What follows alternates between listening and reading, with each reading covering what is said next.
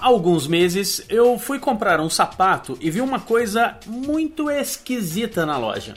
Havia um mural logo atrás da pessoa que ficava no caixa. Neste mural tinha uma pista de corrida e uma linha de chegada. Dentro da pista tinham seis carrinhos. Todos os seis carrinhos estavam exatamente no meio da pista. Na hora eu percebi que era um mural de vendas.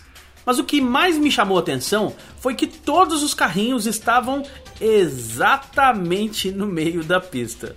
A vendedora que me atendeu, ótima por sinal, me disse que o mural estava desativado. Eu perguntei o porquê. Ela disse que as vendedoras que estavam ficando para trás nunca conseguiam bater a meta e se desanimavam por ver seu carrinho no último lugar. Daí eu disse para ela: Olha, na minha opinião, o seu chefe fez duas coisas erradas. Este mural tinha que estar em uma área mais reservada e não na frente dos clientes. E também acredito que esse mural não precisava ser desativado. Faz o seguinte: você parece ser uma ótima vendedora. Cuide para que o seu carrinho nunca fique parado no meio.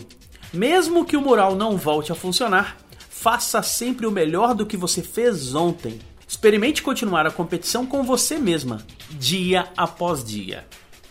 Eu sou Leandro Branquinho e você ouve mais áudios no falandodevarejo.com e no radiovendas.com.br. Rádio Vendas.